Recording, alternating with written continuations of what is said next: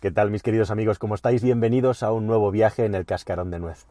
Hoy os traigo una historia que es verdaderamente increíble, apasionante, diría yo, em, de esas que no sabes si contar, pero a medida que te pones a leer y a investigar lo que contiene, te quedas eh, entre anonadado, maravillado y alucinado ¿no? de la condición humana. Y bueno, pues tenía que contarlo. Es una de las historias más alucinantes que he leído en los últimos tiempos y es la historia de un señor, en resumen, Forrest Fenn, un señor ya mayor, que murió hace apenas eh, dos, tres meses escasos desde que grabo este vídeo, que escondió un tesoro, realmente escondió un tesoro con un valor que según las fuentes que busques no tiene un valor definido porque está lleno de antigüedades, eh, es de entre un millón y dos millones de dólares y lo hizo público. Y lo que quería este señor es que alguien encontrara su tesoro. O sea, hizo lo típico que hemos visto tantas veces en las películas. ¿Quién no ha fantaseado con, eh, de niño o ya de mayor con encontrar un tesoro perdido en algún lugar remoto, pues este señor lo hizo como un juego. Y lo hizo en 2010. Y las consecuencias que desencadenó este juego, ni él se las podía imaginar, ni nadie, porque, por decirlo de alguna manera, le quitó la espoleta, le quitó la seguridad a una granada, a una bomba en la que entra en juego la avaricia y la condición humana. Pero ¿quién era Forrest Fenn? Bueno, pues Forrest Fenn era un personaje bastante excéntrico. Cuando hizo esto tenía ya 80 eh, años de edad, nada menos que 80 años de edad. Y en su juventud había sido militar, había sido piloto y de hecho fue piloto durante la guerra de Vietnam. Y después, eh, por resumirlo, hizo fortuna y buena fortuna vendiendo y haciendo de marchante de arte. De hecho, era un gran coleccionista de reliquias de nativos americanos y de objetos de antigüedades y también era arqueólogo autodidacta. Además, autor, como digo, un personaje de la mar de curioso. Y en el año 1988 tuvo la típica revelación que tienen muchas personas. Tuvo, parece ser que un cáncer de riñón muy agresivo y eso le cambió la percepción del tiempo y la percepción de la realidad. Y decidió eh, que quería hacer algo especial, algo distinto, dejar un legado, o bueno, por, como ocurre en muchos casos, pasar a la historia y la forma que tuvo de hacerlo eh, fue esconder un tesoro y esconder algunos de los productos más preciados que le había ido recolectando. Tenía mucho dinero, esmeraldas, eh, monedas de oro, garras de animales exóticos, eh, toda clase, rubíes, toda clase de productos que se podrían considerar que se pueden encontrar en un tesoro desde el punto de vista clásico. Y además los metió en un cofre y lo enterró. Y lo hizo no solamente por eso de conseguir la inmortalidad, de ser recordado a lo largo del tiempo, cosa que ha conseguido, sino también porque estaba deprimido y cansado de ver a la gente tirada en su sofá viendo la televisión jugando a videojuegos. Él dijo, bueno, pues voy a crear un juego, un juego con un tesoro y con un premio muy importante y voy a hacer literalmente que la gente se levante de su sofá y mueva su culo y para mover su culo escondió su tesoro en algún lugar remoto en las montañas rocosas, una cordillera gigantesca, en un radio de acción muy grande que ocupaba nada menos que el espacio posible entre cuatro distintos estados de los Estados Unidos. Muchos cientos, miles de kilómetros cuadrados donde encontrar un tesoro. ¿De qué manera se podía encontrar el tesoro? ¿Hacía falta el mapa del tesoro? Pues efectivamente el mapa del tesoro existía a través de un poema, un poema no muy largo en el que se supone que daba una serie de pistas para encontrarlo y posteriormente también editó un libro en el que hablaba de las experiencias que había tenido a raíz de publicar la historia del tesoro y ver cómo había reaccionado la gente. Un poema del que os voy a leer unas líneas simplemente para que veáis eh, el contenido. Se llama La emoción de la búsqueda y hay una parte del poema que reza así. Comience allí donde las aguas cálidas se detienen y tome el cañón hacia abajo, no muy lejos, pero demasiado lejos para ir andando. Sitúese debajo de la casa de Brown, desde allí no hay lugar para los tímidos. El final se está acercando. No habrá que remar en el arroyo, solo pesadas cargas y mareas altas. Si ha sido sabio y encontrado el fuego, mire rápidamente hacia abajo. Su misión está a punto de acabar. Esto es buena parte del acertijo. Como digo, posteriormente, Fenn publicó además información extra en un libro que muchas personas compró, porque aunque era un señor mayor, no era ajeno a las nuevas tecnologías y montó un blog en el que iba interactuando con todas las personas que iban buscando el tesoro.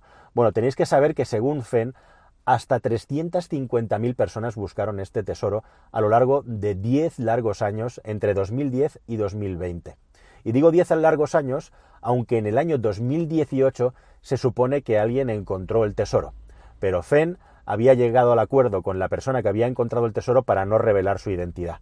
¿Qué provocó todo esto? Que muchas, muchísimas personas jamás creyeran a Fenn y pensaran que el tesoro seguía enterrado y que les estaba engañando. No solamente muchas personas creían que el tesoro seguía existiendo, aunque él dijo que alguien lo había encontrado, pero que la persona que lo había encontrado, el legítimo eh, propietario del cofre, por lo tanto, había pedido, le había enseñado el cofre y le había pedido que no quería que desvelara su identidad y él quería respetarlo, por eso muchas personas decidieron que aquello no era cierto. También había muchas personas que pusieron siempre en duda que Fenn hubiera ocultado el tesoro. La cuestión es que entre 2010 y 2020, docenas de miles, según Fenn, 350.000 personas estuvieron buscando el tesoro por las montañas rocosas. Y esto tuvo consecuencias trágicas, además, porque entre las fuentes que yo he estado consultando, como mínimo hay notificadas dos muertes relacionadas con la búsqueda del tesoro y hasta cinco muertes, según la fuente, han perecido en las montañas rocosas intentando encontrar el tesoro de Fen. Pensad que estamos hablando de zonas muy remotas, de zonas en algunos casos muy montañosas, escarpadas, peligrosas, de personas buscando en invierno una de las personas que está confirmado que murió buscando el tesoro murió ahogada, eh, intentando encontrarlo por un arroyo, por un río, utilizando una canoa de estas inflables. Otra persona murió despeñada cayéndose de lo alto de una montaña y ya como os digo, entre dos y cinco personas perdieron la vida buscando el tesoro. Autoridades, policía, eh, blogueros pidieron por favor a Forrest que dejara el asunto del tesoro y que pidiera a la gente que dejara de buscarlo, que revelara dónde estaba o eliminara la historia del tesoro porque era una auténtica estupidez que estaba provocando un drama. Pero él se negó siendo muy educado, siendo muy amable, lamentándose de las víctimas y de las pérdidas, pero en ningún momento se retractó y siguió interactuando con los buscadores del tesoro que además compraban compulsivamente ese libro en el que él iba relatando y explicando las memorias de toda esta historia y de todo este proceso. Bueno, y seguro que estás deseando llegar a este punto y sabiendo todo lo que te he contado, imagínate la cantidad de personas, muchas de ellas dedicándole años de su vida a buscar el tesoro, obsesionándose, perdiendo la salud en muchos casos, perdiendo su dinero, perdiendo sus vidas, perdiendo su familia e incluso en algunos casos perdiendo la vida.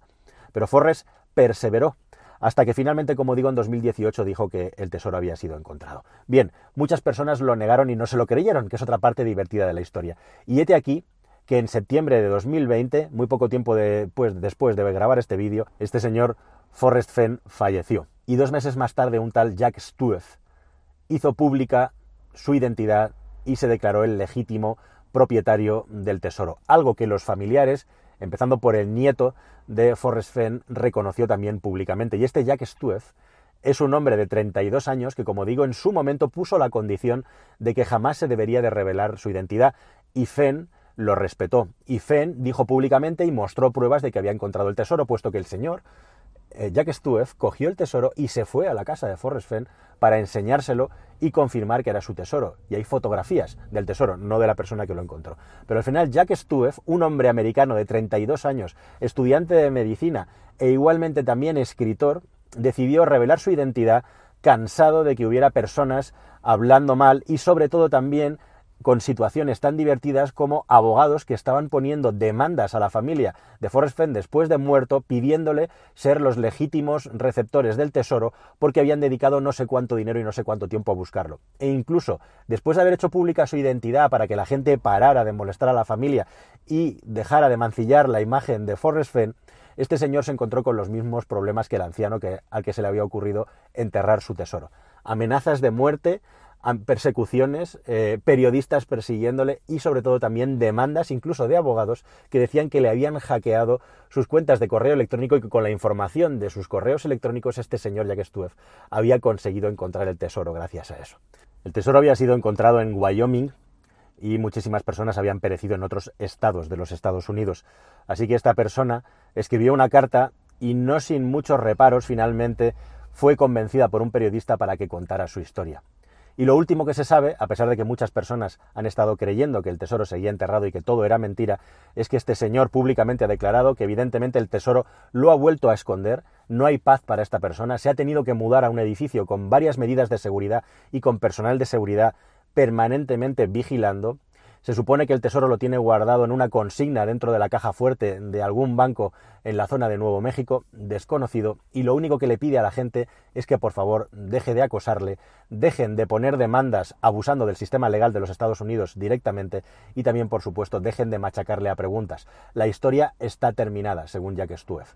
Así que esta es la historia. Verdaderamente parece un guion de Hollywood, pero es real, es una historia real que sucedió en los Estados Unidos y que después de muerto el personaje que la creó Y después de resuelto el enigma, sigue generando ruido, sigue generando noticias, información, y ya veremos qué es lo que pasa con, finalmente con la historia de Jack Stueff, la persona de 32 años que finalmente encontró el tesoro después de mucho trabajo buscándolo y cuyo objetivo finalista, finalmente después de todo esto, es vender el tesoro, llevarse el dinero debajo del bolsillo y vivir la vida ya sin preocupaciones por dónde ganarlo. Nada más, queridos amigos, espero que esta historia os haya parecido tan apasionante como a mí y nos vemos próximamente en un nuevo vídeo del cascarón de nuez. Hasta pronto y si no habéis suscrito, venga, adelante a por ello.